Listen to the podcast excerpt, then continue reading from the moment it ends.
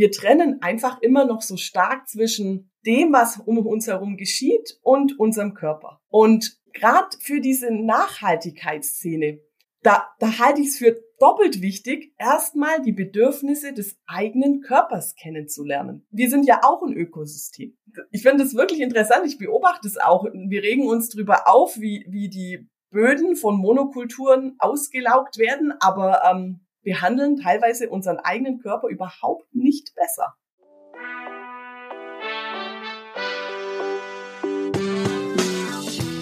Willkommen bei Studio 36 Presents, dem nachhaltigen und sozialen Podcast aus Kreuzberg in die Welt. Diese Folge wird präsentiert von Yogarten. Es geht um den weiblichen Zyklus und darum, wie wir entspannt mit dem Leben und sogar mehr in unsere Kraft kommen können. Wie das geht, höre ich gleich von Barbara Dopfer. Sie ist Yogalehrerin und Zykluscoach. Barbara teilt mit uns ihre Leidenschaft, ihr Wissen und gibt uns viele gute Anregungen, die allen Menschen helfen, achtsamer und im Gleichgewicht mit sich zu leben und was Sommer und Winter damit zu tun haben. In unserem Gespräch erfahre ich, wie wir mit unserem natürlichen Zyklus besser umgehen können und was wir alles lernen können. Barbara, ich freue mich sehr auf das Gespräch. Ich mich auch. Und wir haben ja eben, als wir mit der Aufnahme begonnen haben, schon mal kurz ausgetauscht, wo wir uns in unserem Zyklus befinden. Und ehrlicherweise ist mir das jetzt langsam erst quasi traue ich mich, das auch wirklich auszusprechen, was ja eigentlich ein bisschen komisch ist, weil es ja nichts Unanständiges oder Komisches ist, sondern ich lebe auch schon seit 20 Jahren in diesem Zyklus, aber bin jetzt erst bereit, es auch mit anderen zu teilen. Und jetzt zum Beispiel bin ich am letzten Tag meiner Regel und ehrlicherweise so von meinem Energielevel ähm, nicht ganz so hoch. Ich hoffe, man hört es jetzt nicht in dieser Aufnahme. Wie ist es denn bei dir? Ähm, hast du gerade viel Power oder brauchst du eigentlich auch eine Pause und ein bisschen mehr Ruhe? Ja, ich stehe heute glücklicherweise total passend für den Podcast an Tag 10. Das bedeutet, ähm, zyklisch gesprochen, so am Ende meines inneren Frühlings. Und da habe ich vorausgesetzt, ich habe mich während der Menstruation ein bisschen ausgeruht ähm, richtig viel Energie und ich habe auch Lust rauszugehen und was mitzuteilen. Also könnte nicht besser sein heute. Oh, perfekt. Und du wohnst ja auch so, dass man auch schön rausgehen kann. Du hast mir beschrieben, du hast einen schönen Garten, du hast die Berge auch sehr in der Nähe. Was machst du denn so an den richtigen Energietagen, um das auch wirklich rhythmisch gut mitzunehmen?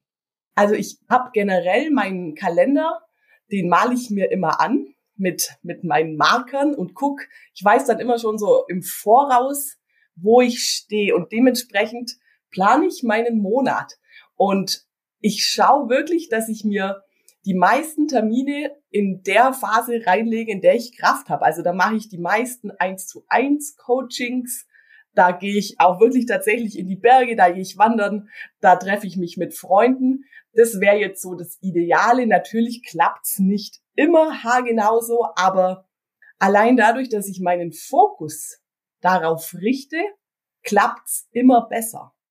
Und wenn du mir jetzt was rätst, praktisch eher so, sagen wir mal so am Ende von der Zeit, was sollte ich gerade beachten? Also, ganz wichtig ist immer, es gibt niemals ein, ein Muss oder sollte, sondern immer ein Hinspüren, was brauche ich Tendenziell habe ich das von meinen Lehrerinnen der Red School, also ich bin in England ausgebildet, habe ich gelernt, die Phase der Menstruation zu nutzen, um sich ein bisschen zurückzuziehen. Und ich, mir ist vollkommen klar, dass das in unserer schnelllebigen Welt nicht leicht ist. Und meine Lehrerinnen, die sprechen immer von der 1%-Regel. Kann ich mich ein Prozent mehr ausruhen? Was kann ich machen? Kann ich untertags meine Tags so einteilen, dass ich mich vielleicht abends in der Phase der Menstruation dann nicht mehr mit Freunden treffe, wenn ich schon den ganzen Tag mit Menschen zum Beispiel zu tun hatte. Sowas. Oder wenn, eben wenn du jetzt heute diesen Podcast mit mir machst, was kannst du zum Beispiel danach für dich machen? Kannst du dich danach zehn Minuten hinsetzen und Löcher in die Wand gucken, anstatt sofort wieder weiterzumachen? Also das wären jetzt so die so ganz simple Tricks, die wir aber oftmals einfach übergehen, weil wir ja meinen, wir müssten immer mehr tun. Das kann ich gut nachvollziehen. Also das, das kenne ich auf jeden Fall gut, das Gefühl. Du hast gesagt, oder ich habe bei dir gelesen, dass du Zykluscoach bist und hast ja eben auch erwähnt, du machst eins zu eins Coaching. Was genau ist denn so ein Zykluscoach? Also wenn ich mir vorstelle, warum Warum machst du das Ganze? Was treibt dich an, so eine Art von Arbeit zu machen? Also ich fange mal damit an, warum ich das mache. Ich behaupte, dass das Thema Frau sein mich schon seit der Grundschule umtreibt. Und ich kann auch gar nicht sagen, wieso das so ist, aber das war schon immer so. Ähm, ich komme ja aus dem katholischen Bayern und bin auch katholisch getauft und ich ich weiß, ich habe schon damals, ich saß in der Kirche und habe danach immer meine Mama gefragt, hey, warum sagt der das so? Das stimmt doch überhaupt nicht. Ich bin inzwischen auch ausgetreten. Ähm, also ich habe zum einen ein, ein Riesenthema mit, mir ist so wichtig, dass Frauen ihre Kraft erkennen. Und zum anderen habe ich hatte ich schon immer einen laserscharfen Fokus auf Benachteiligung von Frauen. Und das ist bis jetzt geblieben. Da, da, ja, da habe ich echt eine Spürnase dafür. ich bin sehr unterschiedliche Wege gegangen in meinem Leben. Ich wollte phasenweise dann ähm, eher beweisen, dass Frauen mindestens genauso stark sein können wie Männer und war dann in Männerberufen unterwegs. Also ich bin eigentlich gelernte Steinmetzin. Ich habe Landschaftsarchitektur studiert. Ich habe als Landschaftsarchitektin in Katar gearbeitet. Also eine komplett andere Richtung und wollte das erleben warst du da verschleiert unter dem Bauhelm oder wie kann ich mir das vorstellen? Nee, Gott sei Dank, Katar ist nicht ganz so strikt wie Saudi-Arabien. Also da dürfen Frauen auch ähm, Auto fahren und solange die Schultern bedeckt sind, ist alles okay. Das waren sehr spannende drei Jahre und die haben auch nochmal meinen Blick auf, auf den Islam verändert. Also und eben auch hier, es ist nicht nur schwarz oder weiß. Das, das waren wirklich super spannende drei Jahre, ähm, die mich phasenweise total inspiriert haben, der Umgang mit Frauen und dann aber auch wieder total abgeschreckt haben. Also ich könnte jetzt nicht, ich würde jetzt nicht behaupten, dass es den Frauen in Deutschland automatisch besser geht als in Katar. Also ich habe da alles Mögliche erlebt. Ich habe sogar in der Baubranche das Gefühl gehabt, dass ich als Frau mehr anerkannt war als in Deutschland in der Baubranche. Also sehr spannend. Wow, das hätte ich so auf jeden Fall nicht gedacht. Und was hat das Ganze heute mit deiner Arbeit zu tun? Also wie kam dann so der, dieser, wenn es ein Bruch war, von eher, sagen wir mal, das klingt jetzt so blöd, aber so einer Männerdomäne, Bauen, Landschaftsarchitektur, eher so Steinmetzin. Wie bist du dann dahin gekommen, dass du heute Yoga machst und eben dich zum Beispiel mit dem Zyklus beschäftigst? Also zum einen, das Weibliche war auch immer mit dabei. Ich habe jahrelang hobbymäßig orientalischen Tanz praktiziert. Das habe ich immer gebraucht. Und so mit Anfang 30 kam wirklich, da war so eine zwei Jahre dauernde Lebenskrise, die mich dann schlussendlich dazu bewogen hat, die Bau, die Baugeschichte komplett zu beenden und mich als Yogalehrerin selbstständig zu machen. Ich habe schon vorher Yoga praktiziert und Ausbildungen gemacht und ja, das war dann, ich bin dann einfach gesprungen und ähm, das ist auch, glaube ich, so eine Eigenschaft von mir. Ich mach's dann einfach, die Konsequenzen kommen hinterher. Die kamen dann auch, aber es hat sich gelohnt. Hat sich total gelohnt und wiederum interessant in der Yoga-Welt. Auch da war ich am Anfang nicht so ganz zu Hause.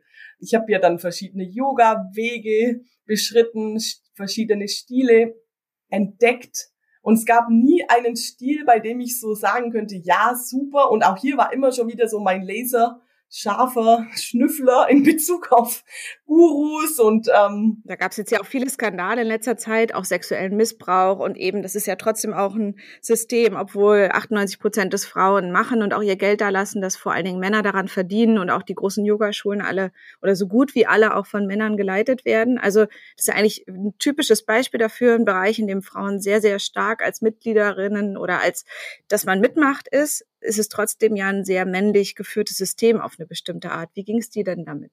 Genau, und ich, es war, es war wirklich teilweise eine, auch eine herausfordernde Zeit, weil ich immer, ich konnte es gar nicht benennen zu Beginn. Warum? Ich habe teilweise die anderen Yoginis bewundert, die so total dedicated äh, einer Richtung gefolgt sind und ich konnte es halt nie. Und ich hatte schon auch Phasen, wo ich mir dachte, mit mir stimmt was nicht. Ich lass, ich kann mich nicht wirklich einlassen. Wahrscheinlich bin ich einfach zu ich hüpfe zu viel rum. Aber 2015 war ich in London in einem Buchladen und lauf zufällig an ein Buch hin, das nennt sich Yoni Shakti von der Uma Dinsmo Thuli. Sollen wir noch mal einmal kurz Joni erklären vielleicht? Ich habe es jetzt gerade gestern Freunden von mir noch mal erklärt. Da meinte ich, oh, da gibt's ja ein Joni-Steaming. Und sie haben gesagt, wie, was ist denn eine Joni? Und dann habe ich ähm, zu ihm gezeigt und gesagt, du hast ein Lingam, ich habe eine Joni. Und was ist dann Yoni und Shakti? Was bedeutet das? Ja, genau. Also Yoni beschreibt ja die weiblichen Geschlechtsteile, aber ähm, im Vergleich zu den meisten anderen Sprachen weltweit oder gerade so den westlich geprägten Sprachen beschreibt es im Sanskrit, wird es auf eine ehrvolle Art und Weise beschrieben. Und das heißt ja auch so ganz frei übersetzt sowas wie das Tor zur Göttin. Und unsere Geschlechtsteile sind ja auch so der Ort unserer kreativsten Schöpfer- und Ausdruckskraft. Da werden, da entstehen Kinder, da entstehen aber auch jetzt so in der Yoga-Philosophie dieses, das sind ja auch die Chakren, da entstehen auch Ideen. Projekte. Also da wächst Aber so die entstehen in meiner Joni oder wie genau kann ich mir ja, das vorstellen? Ja, also Joni, das ist ja wirklich der ganze Bereich. Ähm, das ist jetzt nicht nur die Vagina, das ist der ganze Beckenbereich sozusagen. Und ja, die, die entstehen da drin, wenn wir uns drauf einlassen. Und Shakti ist ja auch diese ganz, diese weibliche Urkraft, die, die in jedem Mensch ist. Also die, es gibt ja diese Polarität im Yoga, Shiva und Shakti. Und Shakti ist die Bewegung, die Weiterentwicklung, die Transformation und Shiva ist dieses ruhige Bewusstsein und wir brauchen immer beides. Genau. Und in diesem Buch, das ist ein riesen dicker Schmücker, beschreibt die Frau Dinsmore Thuli eben Yoga aus der weiblichen Perspektive. Also die hat da auch ganz viel recherchiert in Bezug auf, wo kommt Yoga her und dass es ziemlich sicher auch Yoginis gab vor tausenden von Jahren und dass das was sehr Schamanisches war. Und ein ähm, Kapitel da drin beschreibt sie die Kraft und das Potenzial des Menstruationszyklus. Und ich habe das gelesen und ich war so beeindruckt. Der Menstruationszyklus ist was, womit ich mich schon in den Zwanzigern beschäftigt habe, weil ich habe da schon die Pille abgesetzt, obwohl alle gesagt haben, wie kannst du nur? Ähm, und ich habe damals schon gemerkt, nachdem ich die Hormone abgesetzt habe, wie mein Leben bunter wurde. Also da war schon irgendwie wie so ein Same gesetzt, aber dann das zu lesen und sie verweist dann eben auch auf die Red School. So ein schöner Name. Vielleicht, Barbara, erzähl mal einmal von der Red School auch. Du hast es eben er erwähnt und hast gesagt, dass du nach denen, von denen auch viel gelernt und mitgenommen hast. Was ist denn die Red School? Genau, die Red School, das sind zwei Frauen in England, die Alexandra Pope und die Shani Hugo Wurlitzer. Und die haben die Red School vor gut zehn Jahren gegründet. Die Alexandra Pope beschäftigt sich schon seit, die ist Psychotherapeutin, die beschäftigt sich schon seit über 35 Jahren mit dem Menstruationszyklus, also zu einer Zeit, als das noch überhaupt nicht populär war. Die Red School, die hat erst die letzten Jahre gewinnt die so richtig an, an Drive, weil das jetzt ja auch sozusagen immer hipper wird, sich mit dem Menstruationszyklus auseinanderzusetzen. Und der Begriff der inneren Jahreszeiten, den wir jetzt ja am Anfang schon mal angesprochen haben, der kommt von der Alexandra Pope. Das wird jetzt ja inzwischen auch immer öfter auf Instagram geteilt. Ah, ich bin heute im inneren Herbst, bla bla bla. Das kommt alles von ihr. Und was ich so spannend finde, ist immer, wenn ich mit Frauen zusammenarbeite und diesen, diese Begrifflichkeiten der inneren Jahreszeiten daherbringen, dass also 95 Prozent der Frauen sofort verstehen, worum es geht. Also es scheint so zu sein, als ob die inneren Jahreszeiten, als ob das eigentlich schon immer da gewesen wäre, aber es stammt von, von meinen Lehrerinnen.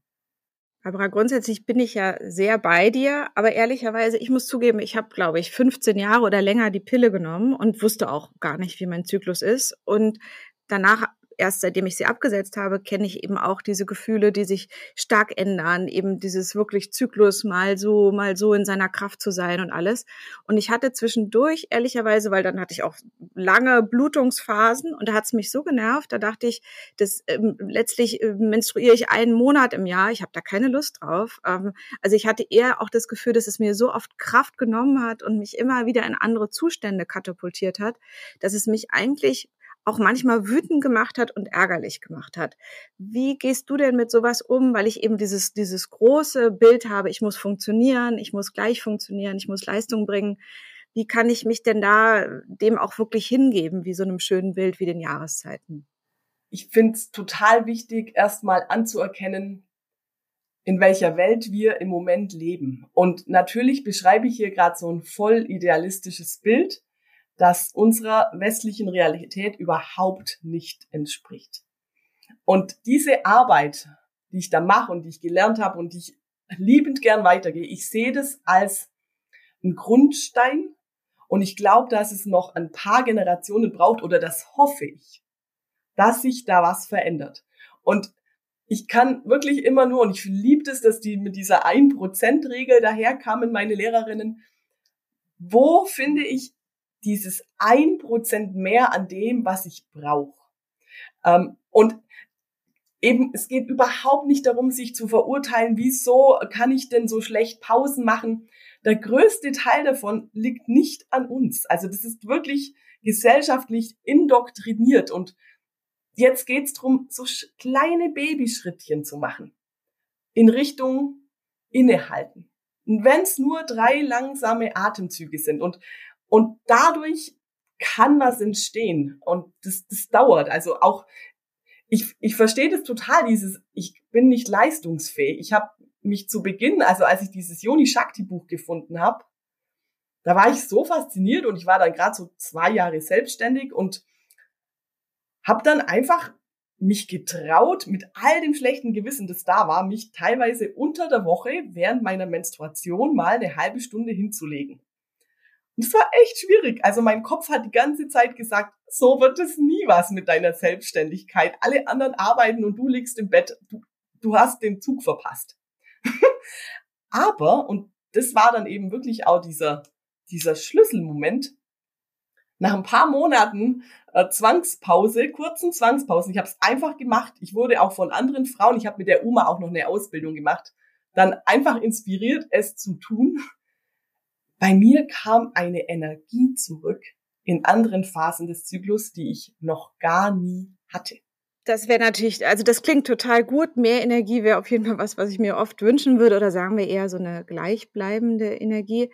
Was ich schön fand in unserem Vorgespräch, Barbara, war ja auch, dass praktisch so neben dem, was es jetzt, sagen wir, wirklich für menstruierende Menschen oder für Frauen bedeutet, sich dem bewusst zu sein, sich auch ernst zu nehmen in Phasen, wo man ein bisschen weniger ähm, einfach so im, im, im Saft steht quasi, dass es auf die ganzen, also auf alle Menschen, ich habe das im Intro ja auch kurz erwähnt, dass es eben auch für Männer oder welches Geschlecht auch immer man sich ähm, zugehörig fühlt, dass es für alle Menschen und auch für die Welt was Schönes wäre, wenn man mehr in einem Zyklus von Auf und Ab und eben auch von Ruhephasen leben könnte. Und das, deshalb bist du ja heute auch hier, weil es ja grundsätzlich machen wir ja einen nachhaltigen Podcast. Was siehst du denn für einen Zusammenhang von einem gesunden Zyklus und auch dem Umgang mit Ressourcen und der Welt? Ja, das war auch wirklich der Grund, warum ich mich bei euch gemeldet habe, weil ich weil ich so wichtig finde, dass das Thema des Menstruationszyklus und der Zyklen allgemein nicht nur äh, in Bereichen, wenn es um Wellness und Gesundheit geht, ähm, besprochen wird, obwohl das natürlich eine total wichtige Basis ist. Also auch das Verständnis rund um die Hormone und wie die uns ähm, beeinflussen und so weiter. Aber mein Anliegen ist es wirklich weiterzubringen, weil, weil ich glaube, wir trennen einfach immer noch so stark zwischen dem, was um uns herum geschieht und unserem Körper. Und ich gerade für diese Nachhaltigkeitsszene, da halte ich es für doppelt wichtig, erstmal die Bedürfnisse des eigenen Körpers kennenzulernen. Ähm, das ist ja, wir sind ja auch ein Ökosystem. Und wir, ich finde es wirklich interessant, ich beobachte es auch, wir regen uns darüber auf, wie, wie die Böden von Monokulturen ausgelaugt werden, aber ähm, behandeln teilweise unseren eigenen Körper überhaupt nicht besser. Und ich finde auch Veränderungen aus dem Kopf raus, la, ich sollte, ich müsste, die ist nicht nachhaltig, die wird nicht funktionieren. Wenn ich allerdings im Körper so eine, so eine tiefe Erlaubnis habe, meinen Boden, so wie, wie Böden in der Landwirtschaft, der darf mal brach liegen, dann wächst es auch besser. Und man laugt eben auch nicht alles aus bis zum Schluss. Und ich finde so ein bisschen das letzte Jahr, das Corona-Jahr war ja für uns alle jetzt nicht das, äh, das Lustigste, was man sich so vorstellen konnte. Aber dass man nochmal gemerkt hat, dass bestimmte Pausen auch mal gut sind, dass weltweite Pausen, was zum Beispiel auch Verkehr angeht, Flugverkehr, Reiseverkehr, Konsum vielleicht auch ein bisschen weniger, ähm, ein bisschen weniger im Außen zu sein. Ähm, ich will jetzt nicht äh, Corona glorifizieren, das war eine sehr seltsame Pause, aber dass grundsätzlich Pausen eben auch was Gutes haben. Ich finde, das kann man von dir eben auch ganz toll lernen, auch von deinem, von deinem Programm. Magst du mir noch mal einmal so ein bisschen erklären, das Zyklusprogramm, was du dir ausgedacht hast, wie genau würde das funktionieren? Also als Beispiel meine ähm, ich habe eine neue Kollegin und ähm, die ist total toll und aktiv, aber eben auch noch relativ jung und ist vielleicht in dem Bereich noch nicht so, hat sich damit noch ein bisschen weniger beschäftigt. Was, was könnte die von dir lernen? Also grundsätzlich ist dieses Programm, ich habe das Feminine Leadership genannt, es läuft jetzt schon seit ein paar Runden für alle Frauen. Also vom Moment theoretisch von der Menarche bis weit nach der Menopause könnten alle teilnehmen. Im ersten Moment sage ich, was lernen Frauen? Sie lernen auf sich selbst zu hören. Das wäre das wäre wirklich das, das Allerwichtigste, auf den Körper zu hören. Wir beginnen den Körper nicht mehr zu verurteilen und sozusagen dieses ganz oft knallen wir ja so gegen das, gegen den Energielevel des eigenen Körpers und in dem Programm lernen wir mit diesen Energieleveln mitzugehen das wäre so das Erste. Das, das Tiefere ist es, dass so ein Zyklus, wenn wir uns jetzt mal einen Menstruationszyklus als Kreis vorstellen und innerhalb dieses Kreises malen wir uns ein X rein und dann haben wir vier Tortenstücke sozusagen. Unten ist der innere Winter, die Menstruation, dann geht's links hoch in den Frühling, oben Eisprung, das wäre äh, der innere Sommer und dann rechts der innere Herbst, diese prämenstruelle Phase. Außerdem für Frauen nach den Wechseljahren, die würden mit dem Mond arbeiten. Und meine Lehrerinnen nennen diesen Prozess, der sich ja Monat für Monat, Mond für Mond wiederholt, einen Power Process. Also einen Prozess, um zu reifen und wirklich in die eigene Kraft zu kommen. Und in diesem Programm erkunden wir die Energien dieser einzelnen Jahreszeiten und gucken, wo, so witzig gesprochen, wo sind die Energielöcher? Also zum Beispiel gibt's Frauen, die sich total schwer damit tun, im inneren Sommer die Energie noch hochzuhalten, weil sie sie vielleicht im inneren Frühling total schon verpufft haben, zum Beispiel, und trauen sich dann nicht bildlich gesprochen auf eine Bühne zu gehen. Und dann kann man gucken, okay, woran liegt's? Vielleicht, vielleicht liegt der Schlüssel im inneren Winter. Das wird so ein bisschen systemisch bearbeitet. Oder warum haben Frauen, manche Frauen haben ein riesen Wutthema in der prämenstruellen Phase. Was ist es? Oder Trau Trauer kommt hoch. Woran liegt's? Wo gucken wir? Und genau, das, das machen wir, machen wir in diesem Programm in Kombination mit meinem zweiten Steckenpferd Yoga Nidra. Da habe ich diese, das, das ist diese Meditation auf Schlafbasis so ganz ruhig. Ne? Ich habe das immer gemacht und dann schläft man fast ein und ich habe so das Gefühl, diese Alpha-Wellen im ganzen Körper, die man auch bei der Meditation hat, dass man so richtig runterfährt, das hilft, da hilft Yoga Nidra ganz toll bei, oder? Total. Also und das ist auch, das hat auch so mehrere Gründe. Zum einen, weil die Frauen dadurch einfach lernen, mehr zu entspannen. Bei Yoga Nidra ist es ja sogar so, dass wir nach einer gewissen Zeit bis zu Delta-Wellen runterkommen, also bis in die zutiefst regenerierenden Wellen. Und das andere, der andere Punkt ist, dass ich Yoga Nidras kreiert habe, einmal für den ganzen Zyklus und dann Yoga Nidras passend zu den jeweiligen inneren Jahreszeiten, sodass dieses Wissen, das da gelehrt wird und absorbiert wird, dass das auch nochmal auf einer tieferen Bewusstseinsebene ankommt. Weil ja, es ist schön, ein Buch über den Zyklus zu lesen und es irgendwie vom Kopf her zu verstehen, aber es zu leben macht den Unterschied. Hört sich, hört sich richtig gut an. Hört sich vor allem nach einem ganz spannenden Weg an, den man, den man beschreiten kann. Wir haben jetzt ja schon über Pausen gesprochen, dass es manchmal auch ganz kleine Einheiten sein können, in denen man sich besinnt oder auch nochmal ein bisschen zurückzieht. Das ist was, was ich aus je, auf jeden Fall jetzt schon mal von dir mitgenommen habe. Was ist denn so mit dem Thema Ernährung? Was ist mit anderen kleinen Tipps vielleicht, die man nach dieser Podcast-Folge auch bei sich mit, mit in den Alltag integrieren könnte? Also Ernährung ist natürlich auch ähm, ein wichtiges Thema. Grundsätzlich natürlich ist basische Ernährung für so einen hormonischen Zyklusverlauf immer besser als zu viel säuernde Nahrungsmittel.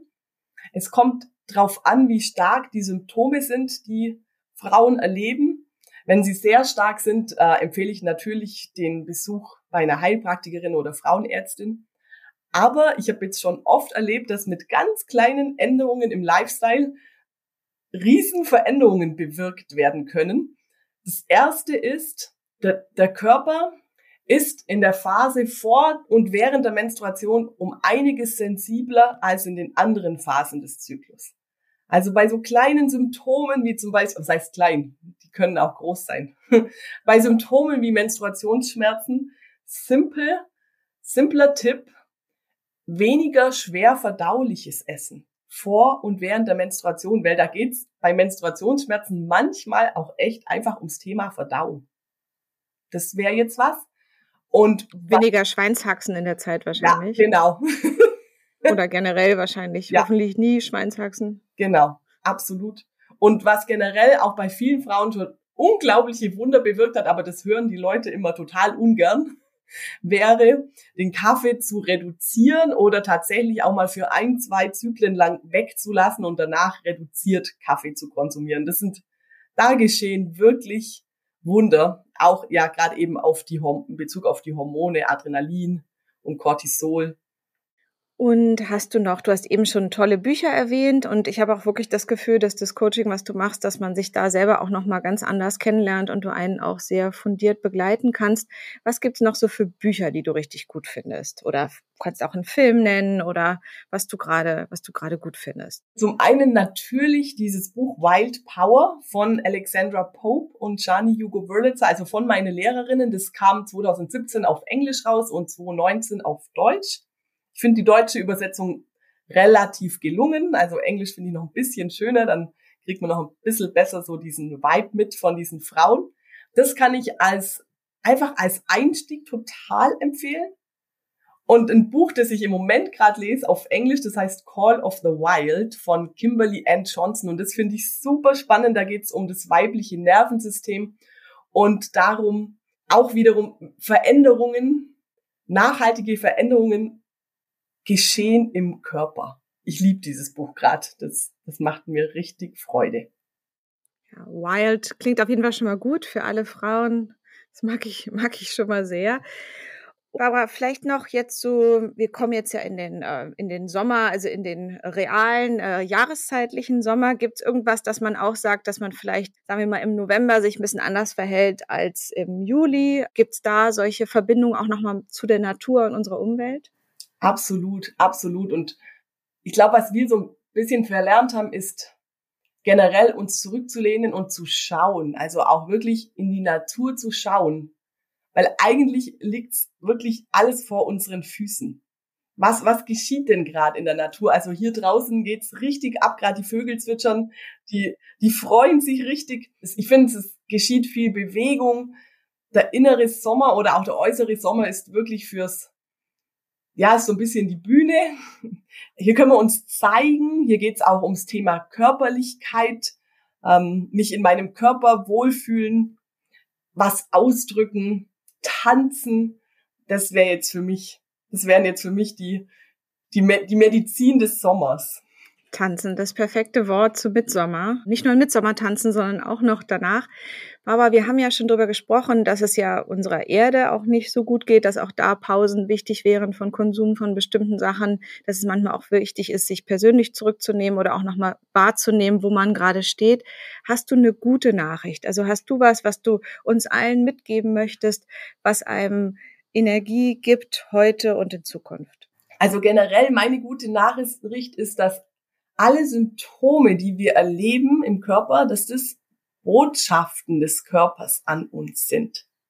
Und genauso können wir das mit der Erde auch sehen. Was sie erlebt, die Symptome, die wir erleben, das sind Botschaften, die wir bekommen. Und auf den Körper bezogen ist es so, dass diese Symptome eigentlich Tore sind in unsere wahre Kraft. Und ich glaube auch, wenn wir jetzt die Symptome die die Erde uns gerade zeigt, wenn wir das als, als Tore erkennen würden für, für unsere Weiterentwicklung und für das, was wirklich zählt, dann ist es eigentlich gerade eine Chance. Wow. So ein schönes Abschlusswort. Ich danke dir sehr. Ich habe das Gefühl, mit dir könnte man noch sehr lange über sehr viele Themen sprechen. Und was ich auch mag, ist deine ganze positive Ausstrahlung, die mir jetzt heute an meinem eher energieschlappen Tag ganz viel schöne Sachen mitgegeben hat. Und ich kann sehr schön jetzt in meinen Tag starten und danke dir sehr für das Gespräch. Mir hat's auch richtig Freude gemacht. Das war echt schön. Danke, Nike. Das war's mal wieder mit einer Folge Studio 36 Presents, dem nachhaltigen und sozialen Podcast. Wenn ihr mit uns zusammenarbeiten möchtet, Anregungen oder Ideen habt, schreibt uns gerne über info at studio36.berlin. Wir freuen uns drauf. Bis zum nächsten Mal. Eure Nike.